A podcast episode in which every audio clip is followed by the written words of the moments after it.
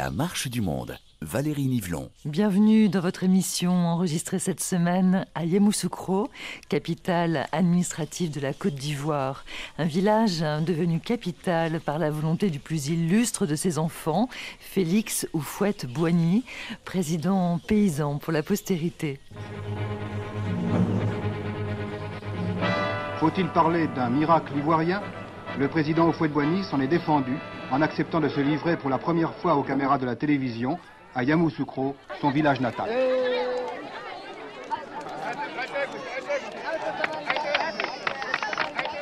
C'est du café, ça, Monsieur le Président Oui, c'est du café, du bon Robusta.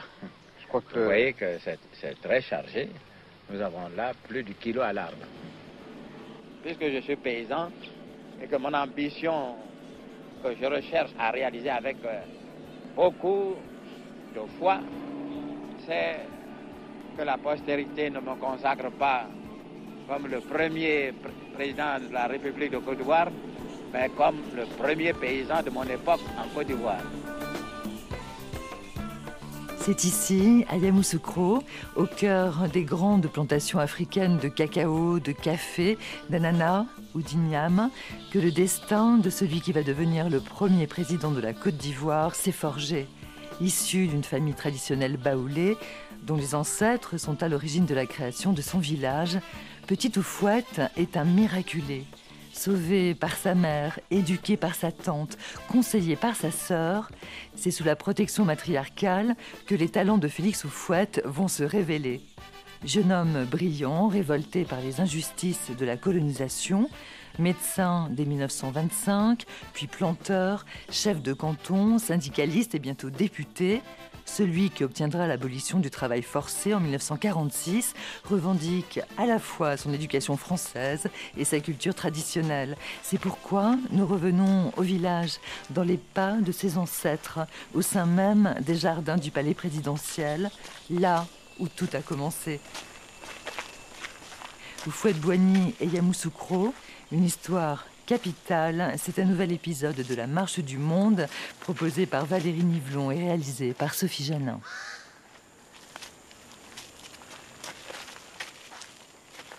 C'est émouvant. Moi, je, je, je, suis venu souvent à Yamoussoukro, disons à Ngokro, et euh, Frédéric Gramel, biographe de Félix Oufouette-Boigny, dans les jardins du palais présidentiel à Yamoussoukro. Ça me fait toujours un, choc, une grosse émotion de, voir ce, petit cimetière. Il y a à côté le caveau d'Oufouette, il y a un certain nombre de, tombes à l'intérieur, mais euh, ici c'est vraiment le cimetière ancien, le cimetière du village.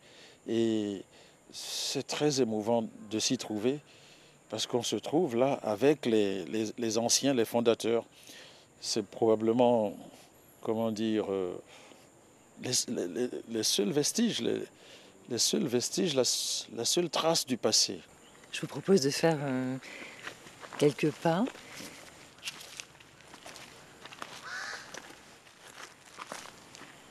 On est dans le cimetière euh, du village de Ngokro et on arpente euh, des terres euh, dans lesquelles il y a probablement les restes de Boyendry, euh, Cocoblé, les fondateurs de ce village. Cocoblé était une fille euh, de la région.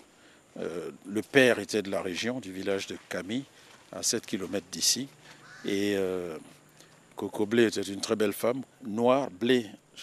Blé, c'est noir. Coco la noire, un noir scintillant, très belle femme, qui se refusait à tous les jeunes de son village. Et puis un jour arrive euh, ce Boignindri, un étranger qui était venu d'ailleurs. Et elle dit tout de suite, elle s'enflamme, voilà l'homme que je vais épouser. Et tous les jeunes venaient euh, la menacer en disant, mais toi, tu ne vaux rien, tu, vas faire des enfants euh, avec un étranger et tout ça. Et c'est comme ça que Coco Blé et son mari demandent à leurs parents de leur donner des terres à l'écart du village de Camille.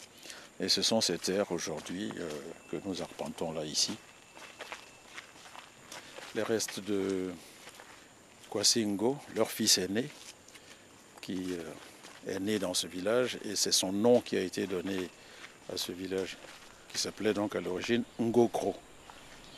Donc le cimetière de Ngokro. Donc nous sommes euh, avec les ancêtres. Nous sommes avec les fondateurs du village de Ngokro, les ancêtres de Félix Houphouët-Boigny.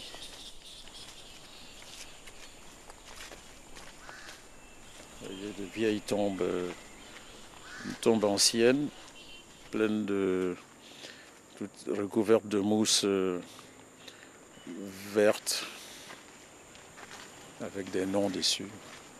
Kofi Akissi Marthe Boisbré. Vous voyez, Boisbré, c'est un nom du pays BT, mais les grands-parents d'Oufouet sont des gens qui sont venus d'ailleurs et ce mélange des gens d'ici et des gens d'ailleurs, c'est dans cet environnement-là, cet environnement de mélange que Oufouet est né et qu'il a grandi.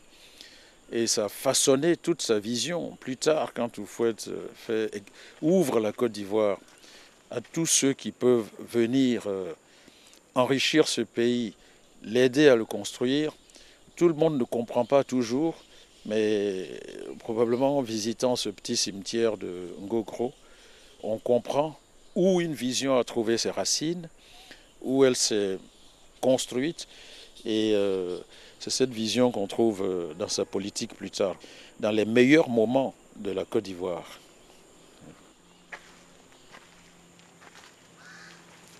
Est-ce que euh, Frédéric Gramel, vous retrouvez aussi euh, l'esprit d'Oufouet ici, c'est-à-dire euh, au sein même des jardins du, palais où Fouette a voulu conserver ce petit cimetière des ancêtres dans cette petite forêt qui est peut-être le seul espace qui n'est pas réaménagé.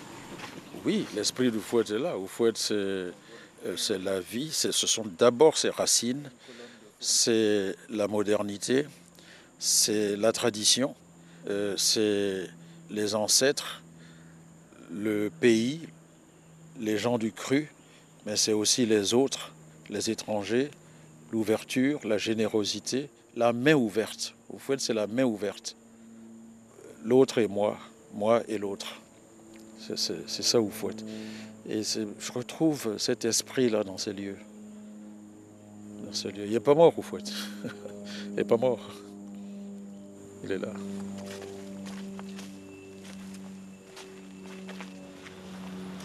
Suis né à l'école du malheur. À trois ans, j'ai perdu mon père. Et à cinq ans, j'ai perdu mon oncle unique. Vous savez, je- nous sommes de, de la ligne matrilinéaire. L'oncle comptait beaucoup plus que le père. Mais j'ai perdu les deux. Et vous avez été élevé par qui? J'ai été élevé par mes tantes. Oui. Mes tantes. Oufouet, par sa mère, appartient à une branche des Baoulés qu'on appelle les Akoué. Et par son père, il appartient à une branche des Baoulés qu'on appelle les Nzikpli. Les Nzikpli font partie des, huit branches, des huit clans qui sont venus de, Gold Coast en 1701. Et ces clans-là, ces huit clans, ont conservé des mœurs qu'ils ont amenées de, de Gold Coast. Quand euh, une femme met au monde euh, deux enfants du même sexe, le troisième doit être absolument du même sexe aussi pour euh, parachever une harmonie que la Providence a introduite dans la famille. Si le troisième enfant est un sexe différent, on doit le mettre à mort. Et Oufouet avait deux sœurs avant lui, Fété et Adjoa, et lui euh, a eu la mauvaise idée de naître euh, garçon. Et donc, du point de vue de son père, il devait être mis à mort. Mais du point de vue de la mère, qui était la branche Akwe, la rigueur de cette tradition a été un peu édulcorée. On, on faisait un sacrifice euh, d'un poulet, d'un mouton à la place de l'enfant. C'est mieux. Oui, et donc euh, a eu la vie sauve comme ça. C'est une des raisons aussi pour lesquelles il est resté plutôt attaché à sa famille euh, maternelle et que toute sa vie s'est faite ici à Ngokro où nous nous trouvons plutôt que chez son père du côté de Didier Vie. Donc lui, il s'est appuyé sur les deux familles de sa mère, famille paternelle de sa mère qui était les Kimou et famille maternelle de sa mère qui était les Boigny. Plus tard, Oufouet a ajouté au nom Oufouette qu'il avait reçu de son père, Ndoli Oufouette, il a donc ajouté à ce nom Oufouette le nom Poigny. Et donc il s'est appelé Oufouette Poigny. Petite Oufouette est donc un survivant. Protégé par les femmes de sa famille maternelle, il n'aura de cesse de faire face, de tenir tête, de se battre. Reçu au concours d'entrée de l'école normale William Ponty à Dakar, où il côtoie la crème des élèves de l'Afrique occidentale française, il sort major de l'école de médecine en 1925. Il a tout juste 20 ans.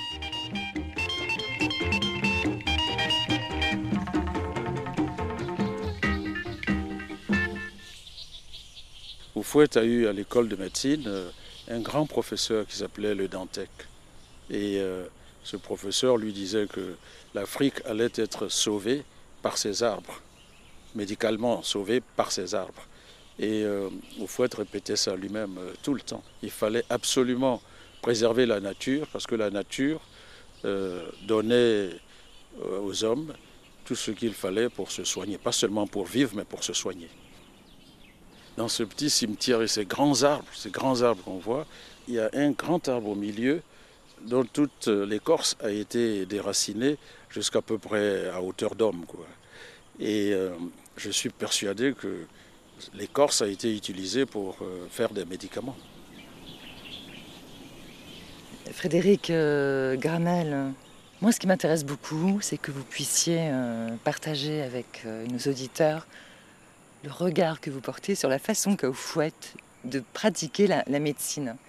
Quel médecin euh, était-il dans ces années euh, 20 Comment vous l'imaginez? Écoutez, euh, Oufouette est arrivé donc euh, de ses études en 1925 et pendant deux ans il va travailler à l'hôpital central à Abidjan.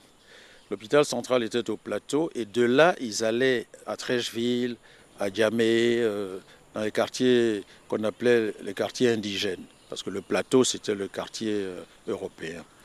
Et euh, ils allaient pour rencontrer les, malades, dépister les maladies courantes de l'époque, les pians, la, varicelle, la variole, des choses comme ça. Donc Oufouette faisait ça, comme tout le monde. On l'appréciait beaucoup. euh, C'était quelqu'un qui était très sensible, très attentif à ses patients. Et rapidement, il va être euh, autorisé à soigner aussi des patients européens. Je crois qu'assez rapidement, ses propres patrons avaient reconnu en lui ses, qualités euh, de, bon médecin. Comment se sert-il hein, de sa situation de médecin pour prendre parti en quelque sorte? Frédéric Oufouette euh, constate que l'alcool fait des ravages. Et l'alcool, c'est pas l'alcool euh, local, hein, c'est pas le banji, c'est pas le kutuku, c'est le gin, euh, euh, les boissons importées d'Europe. Et il va se battre beaucoup pour que les politiques, l'administration euh, mettent des taxes très lourdes sur les, alcools importés, que déjà au port euh, on puisse euh, quand c'est possible, jeter des bouteilles à la mer. Il, il allait jusqu'à demander qu'on jette des bouteilles à la mer. Il n'a pas toujours obtenu ça. En tout cas, il s'est battu pour ça. Alors ça fait qu'il était mal vu et des commerçants européens et des Africains qui aimaient, qui aimaient, qui aimaient l'alcool. Pourquoi, euh, Frédéric, vous parlez de, de- de croisade lorsque euh, vous parlez de, de la façon dont Oufouette exerce son métier de médecin? Parce que c'était une vraie bataille. L'hygiène, il fallait introduire l'hygiène euh, dans les pratiques euh, des gens, c'était pas évident. D'abord, euh, laver ses habits.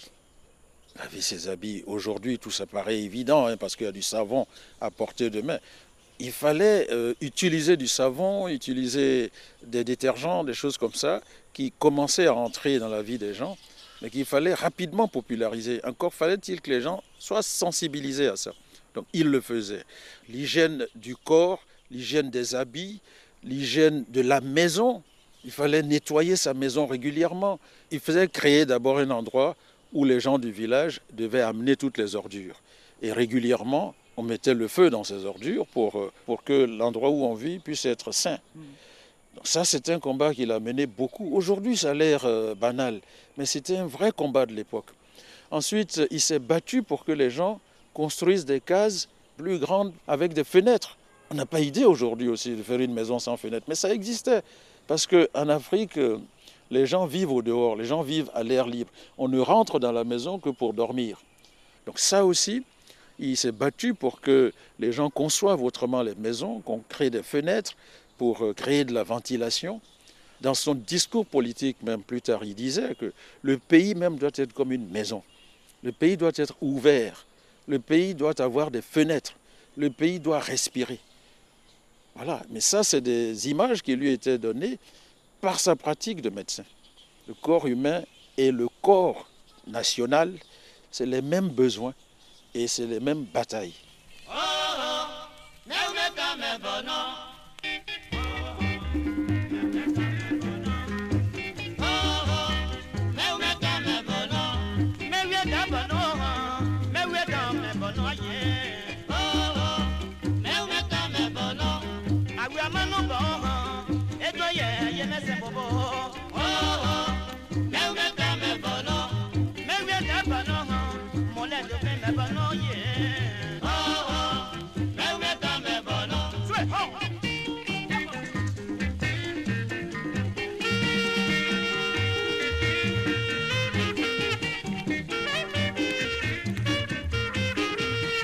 Frédéric euh, Gramel, si on veut comprendre un petit peu comment euh, Petit Oufouette, devenu euh, Félix Oufouette Boigny, c'est important de découvrir avec vous ces terres baoulées, Yamoussoukro, ce village de l'origine de sa famille, ce village devenu la, ville que l'on connaît, capitale administrative politique de la Côte d'Ivoire. En tout cas, c'est le vœu d'Oufouette président. Mmh.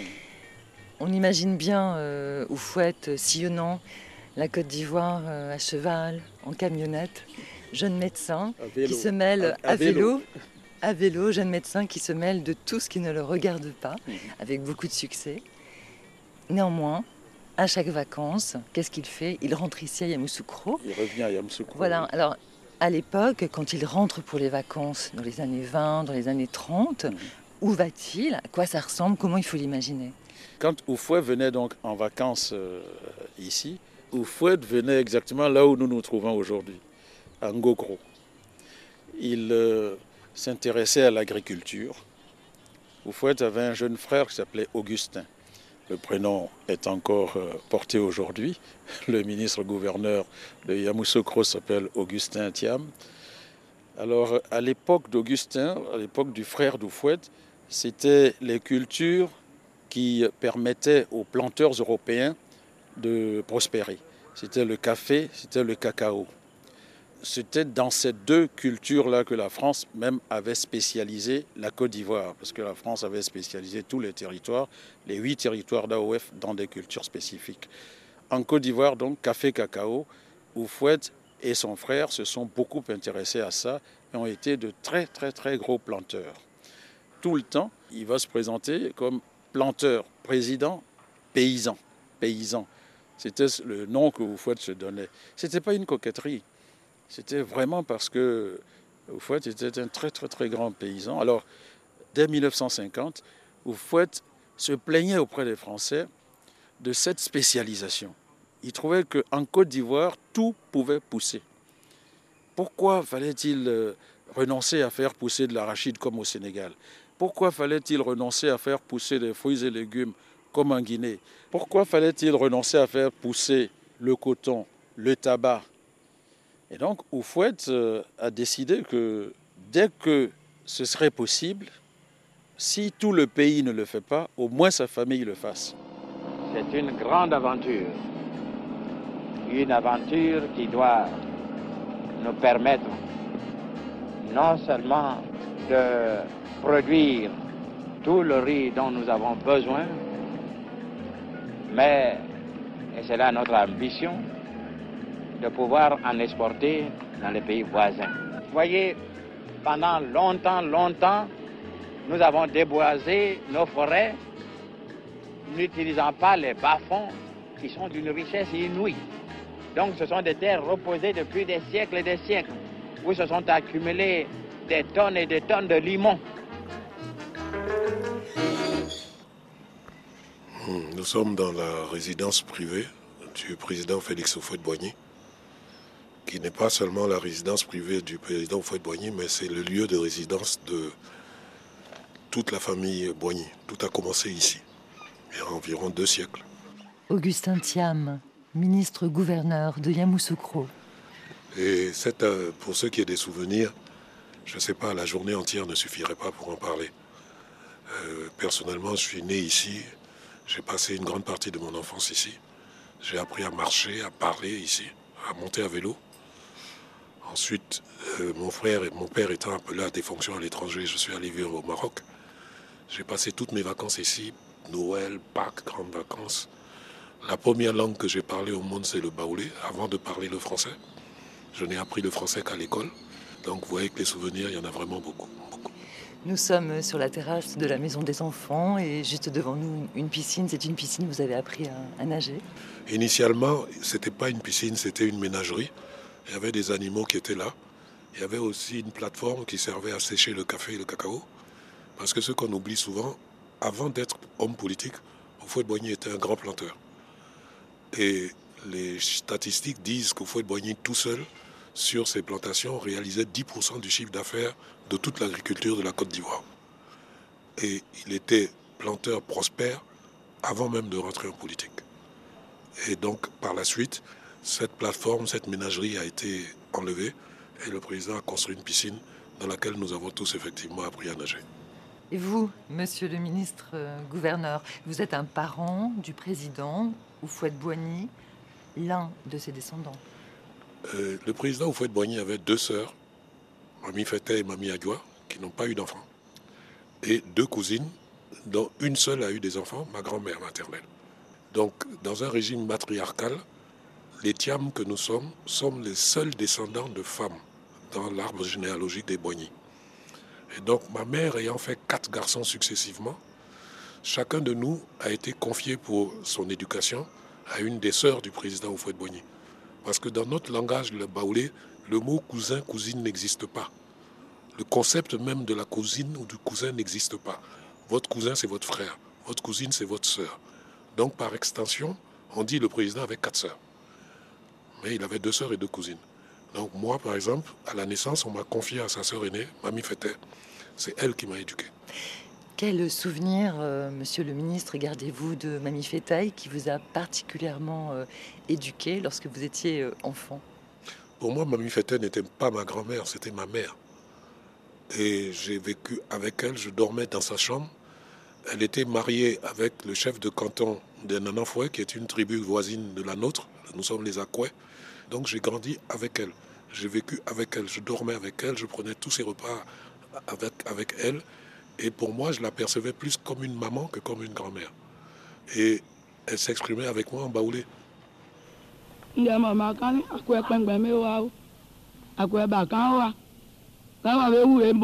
Mamie Fété rappelle la généalogie de son petit frère, Oufouette Boigny, devenu ministre du gouvernement français en 1956. Ce canton appartient à notre famille. Un jour, alors que régnait notre oncle Kwasingo, un lieutenant se présenta dans le village de Yamoussoukro. Les Akoués le réclamèrent au chef Kwasingo pour le tuer. Ce que Kwasingo refusa.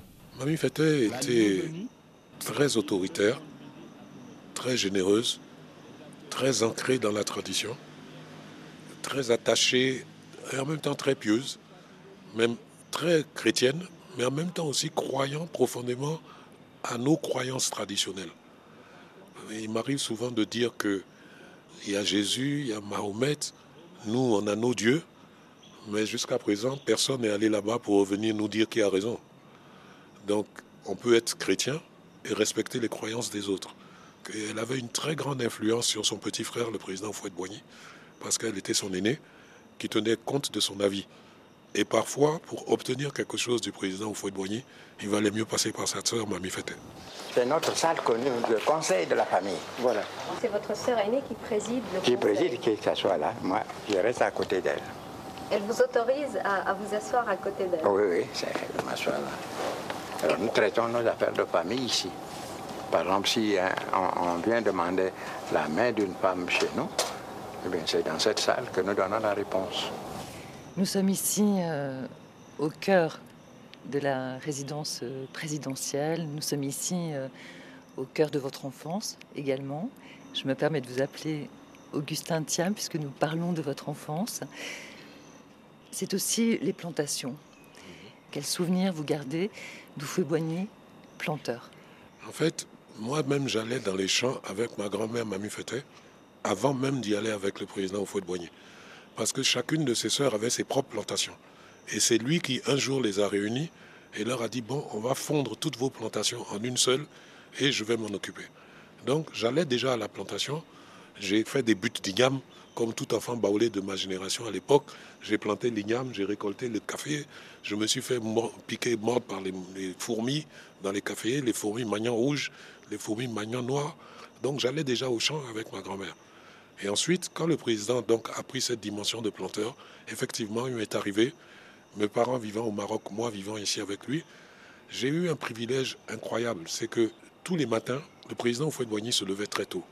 Dès 6 h du matin, 6 h 15 il était debout. Et nous étions quelques-uns à assister à son lever et à son petit déjeuner. Nous parlions de choses et d'autres. Donc, souvent, quand j'étais en fac de médecine, j'arrivais à l'hôpital très tôt le matin, 7h, 7h30. Les gens me demandaient, mais tu viens tôt. Mais en fait, je sortais de la chambre de Fouet-Boigny. Mais ça, très peu de gens ne le savaient. Et jusqu'à présent même, je n'en avais parlé à très peu de personnes.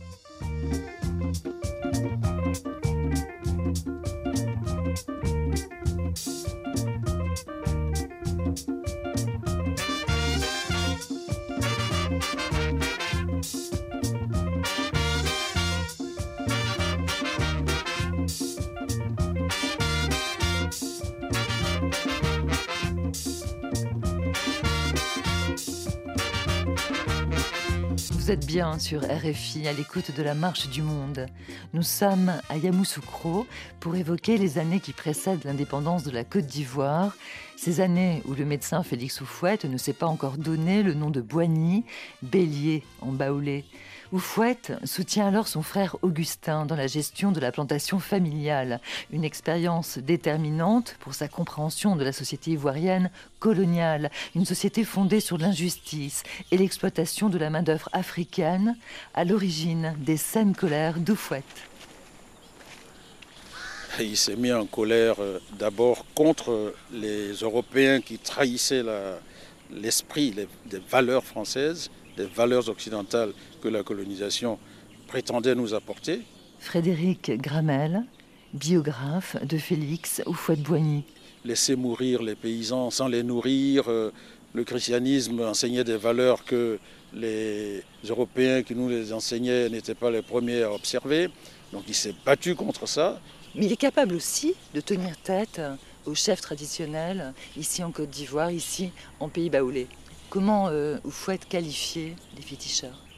Oufouette les qualifiait de charlatans, il n'avait pas peur des mots. Il les qualifiait de charlatans, euh, je n'ai pas les mots qu'il employait en tête, mais tout ce qu'il pouvait dire de négatif sur le, il le disait devant eux, devant eux. Beaucoup de gens avaient peur pour lui, mais pas lui. Ce qui est intéressant, Frédéric Gramel, c'est qu'on se rend compte que quoi qu'il fasse, Oufouette se mêle de ce qu'il ne regarde pas, et il se met en colère, et il rentre dans des croisades. Hmm. Il rentre dans des croisades sociales lorsqu'il est médecin, et lorsqu'il vient aider son frère à la plantation, il se mêle aussi de la situation des planteurs africains, avant même de devenir ce fameux président du syndicat agricole africain. Il y a ce fameux texte qui est mythique ici en Côte d'Ivoire. Les gens me parlent de ça, me disent Mais fouet, c'est lui qui a écrit ce texte, on nous a volé. On nous a trop volé. on nous a trop volé en 1932. Ben oui, en fait, c'était un homme en colère. Il estimait que il y avait donc des combats à mener pour améliorer la vie des gens. Il estimait qu'il y avait des restrictions qui étaient inutiles. Les, plantations qu'il fallait faire, euh, il n'y avait aucune raison pour qu'on empêche les gens de cultiver du tabac ou du coton alors que ça pouvait pousser ici. Il estimait en somme que c'était nous qui devions définir euh, nos besoins et les espaces de notre euh, travail, pas d'autres. Parce qu'au fond, les cultures que nous imposait, c'était des cultures de rente pour les besoins d'ailleurs. Pour les besoins de la métropole. Pour les besoins de la métropole, oui, oui, oui. Par exemple, les cultures vivrières, c'était pour les besoins d'ici. Il a été un grand producteur d'ananas, de d'igname, de manioc, de maïs.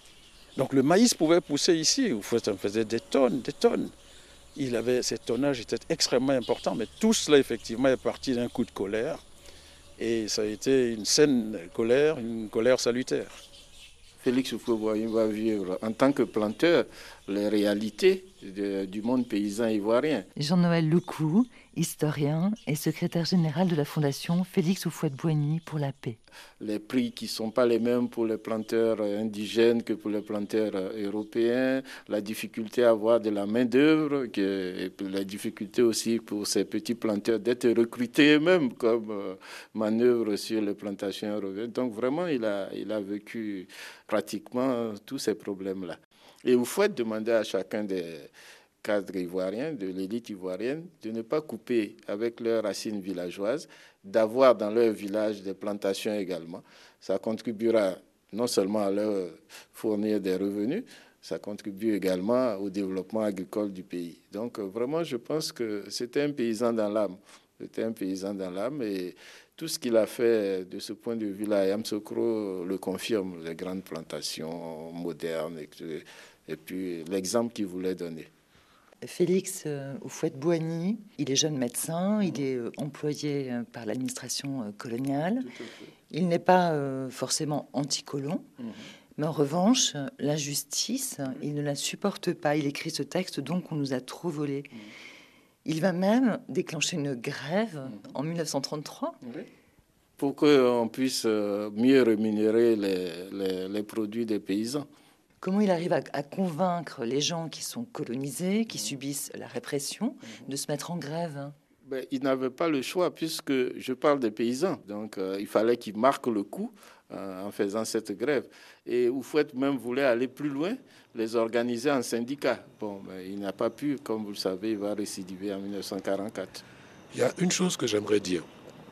En 1944, un impôt colonial est levé par la France dans toutes ces colonies françaises. Augustin Thiam, ministre et gouverneur de Yamoussoukro, parent de Félix Houphouët-Boigny. Tous les Français de Côte d'Ivoire cotisent 10 millions de l'époque Houphouët-Boigny, lui seul, cotise 10 millions de l'époque. Il n'était ni président, ni député, rien du tout. Donc c'est ce qui me fait dire qu'il était déjà paysan fortuné, il était déjà planteur fortuné avant de devenir homme politique. Parce que souvent, dans les pays du tiers-monde, le processus est inverse. On est politicien pauvre pour devenir politicien riche. Lui, il a été planteur riche qui est devenu ensuite politicien. Et la première réaction politique d'Houphouët-Boigny, c'est de se rebeller contre l'injustice faites à ses semblables, planteurs africains comme lui.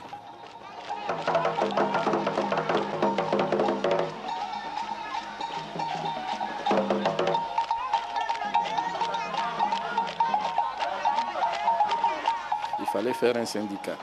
Mais le grand... Jean-Noël Loucou, historien. Ordonnateur de cette affaire-là, c'est Gabriel Dadier, le père de, de l'écrivain Bernard Dadier comme la plupart des fondateurs du syndicat, il va se tourner vers l'agriculture et puis devenir grand planteur. Où sont ces plantations?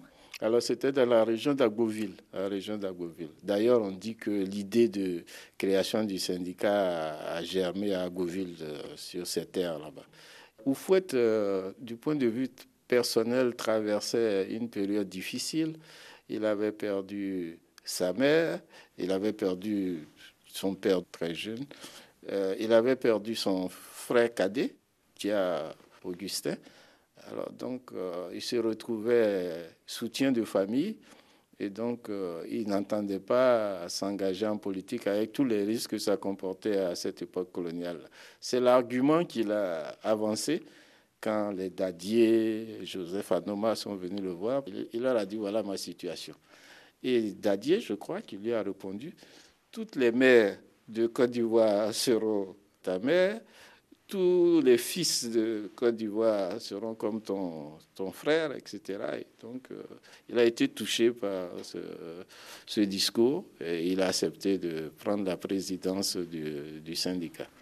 Pour euh, les Ivoiriens, dans les années 40, Oufouette, c'est celui qui défend la cause paysanne. Et du coup, le syndicat euh, agricole africain, est-ce que c'est l'antichambre de la création du RDA. Oui, tout à fait. Quand Oufouette va créer le, PDCI avec ses, compagnons, c'est le syndicat qui va fournir les, fonds, en plus de ce que fournit Oufouette et puis son ami Auguste Denise, qui sera par ailleurs le premier secrétaire général euh, du PDCI RDA. Et je pense que le, le syndicat a été vraiment la matrice dans laquelle s'est formé le Parti démocratique de Côte d'Ivoire. Est-ce que c'était très légal euh, d'utiliser l'argent du syndicat pour euh, créer le parti? On ne disait pas que c'était le syndicat en tant que tel, puisqu'il est interdit dans les statuts du syndicat de faire de la politique. Je pense que pour Fouette, ça a été une expérience très bénéfique. Il a appris à, connaître les hommes, à les diriger, c'est un art.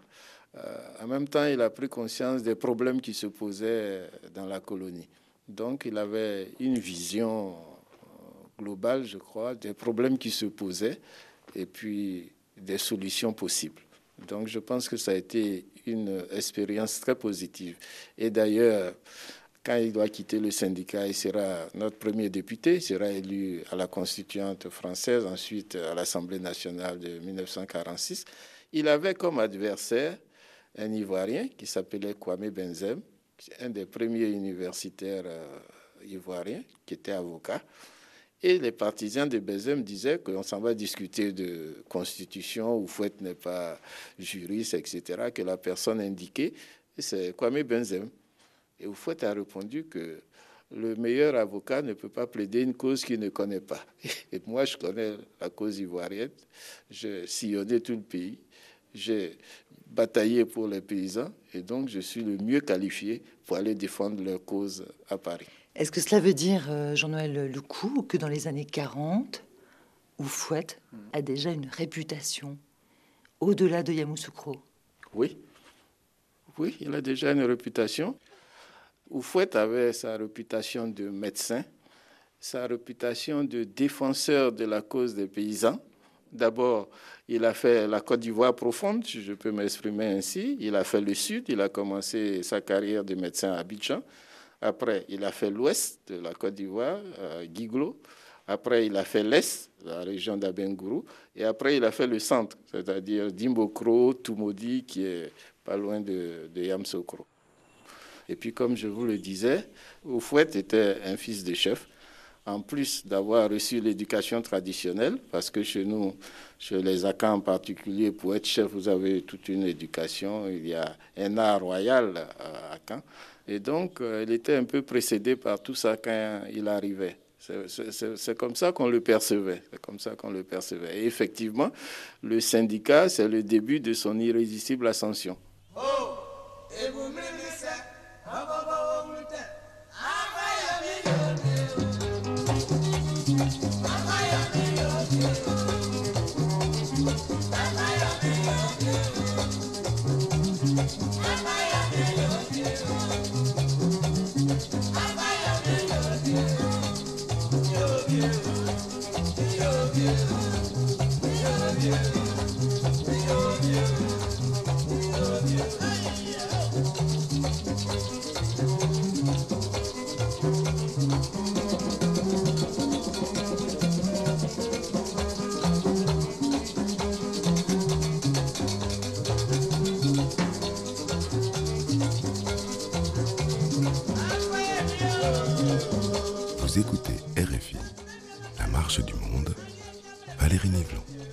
Nous sommes à Yamoussoukro, berceau de la famille du président Houphouët-Boigny, ville capitale dans le dessin d'un homme qui a dû choisir entre sa vocation de médecin et ses responsabilités familiales.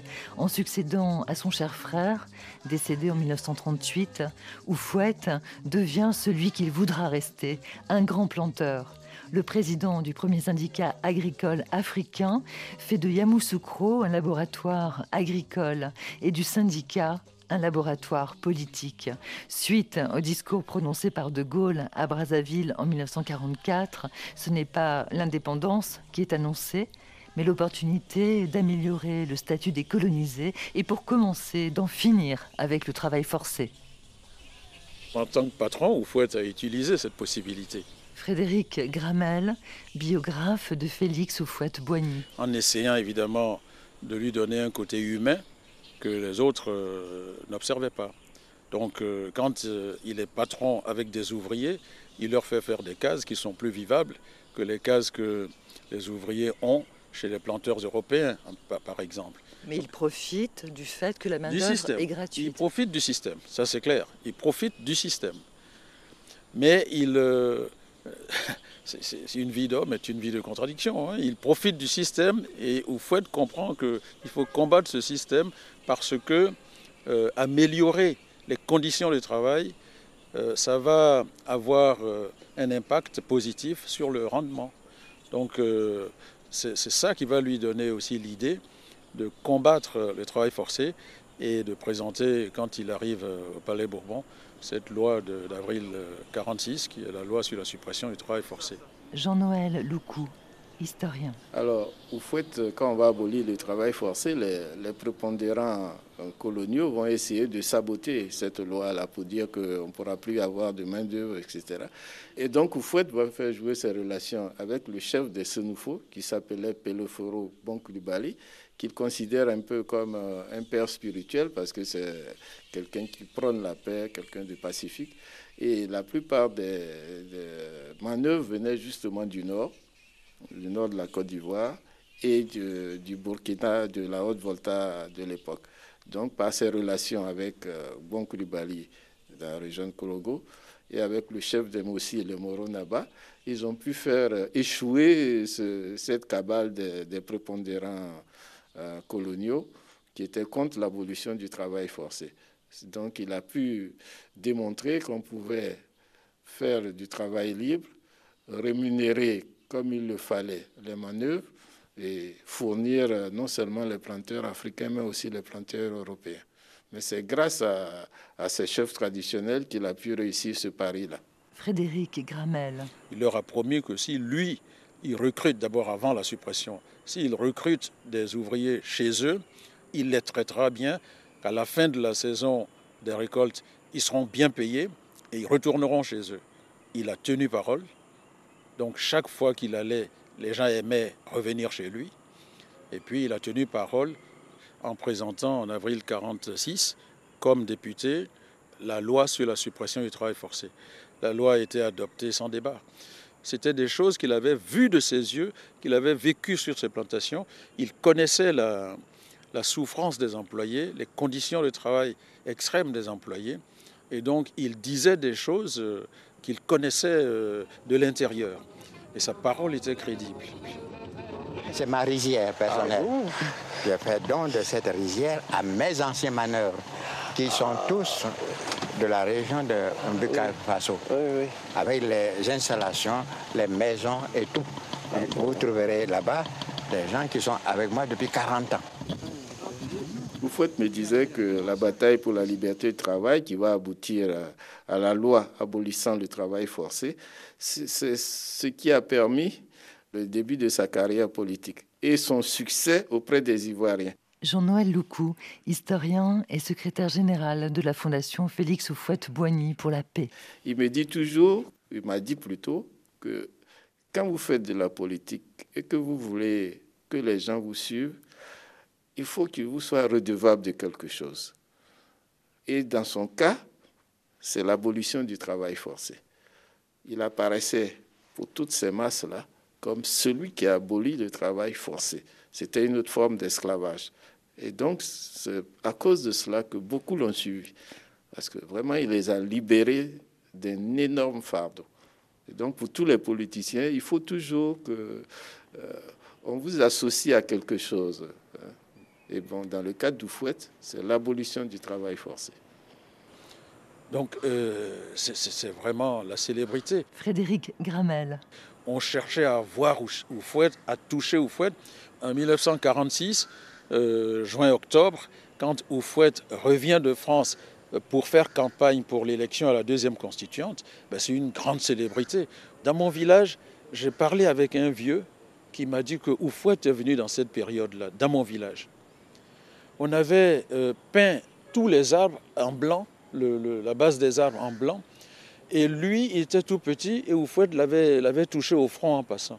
Il dit qu'il ne s'est pas lavé, je ne sais pas pendant combien de jours, il ne s'était pas lavé. C'est vous dire à quel point le type était célèbre. Oufouet Boigny, c'était quelqu'un. Donc voilà, c'était un homme célèbre. Oufouet était un homme vraiment célèbre en 1946 et sa célébrité va aller jusqu'à 93, jusqu'à sa mort. Et jusqu'à aujourd'hui, j'intitule le dernier tome de ma biographie La fin et la suite. Voilà ce que je voudrais vous dire. Après la mort d'Oufouet, ce n'était pas la fin, ça continue.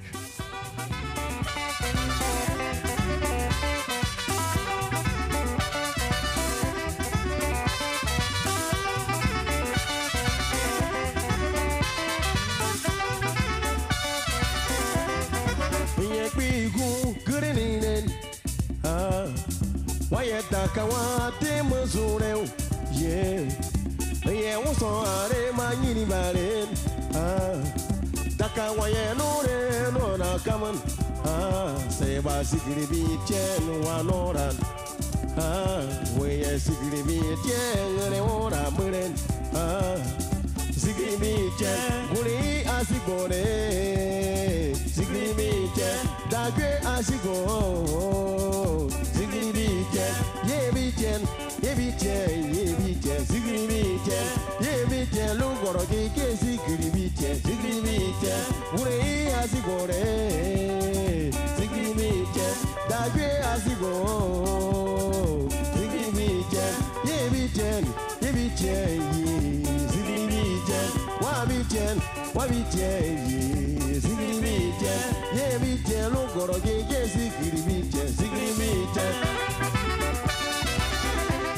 Ainsi s'achève ce nouvel épisode documentaire de La Marche du Monde, signé Valérie Nivelon et réalisé par Sophie Janin.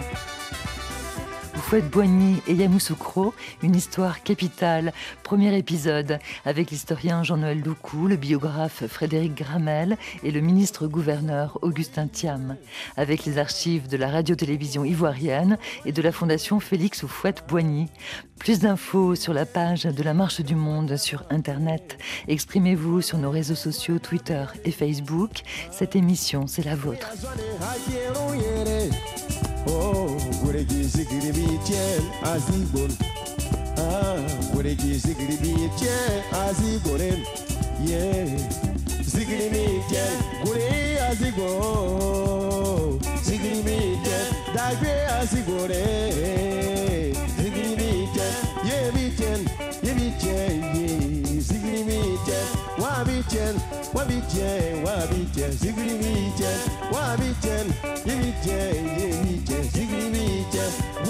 ya zigore zigrimite yebite hagudinye zigrimite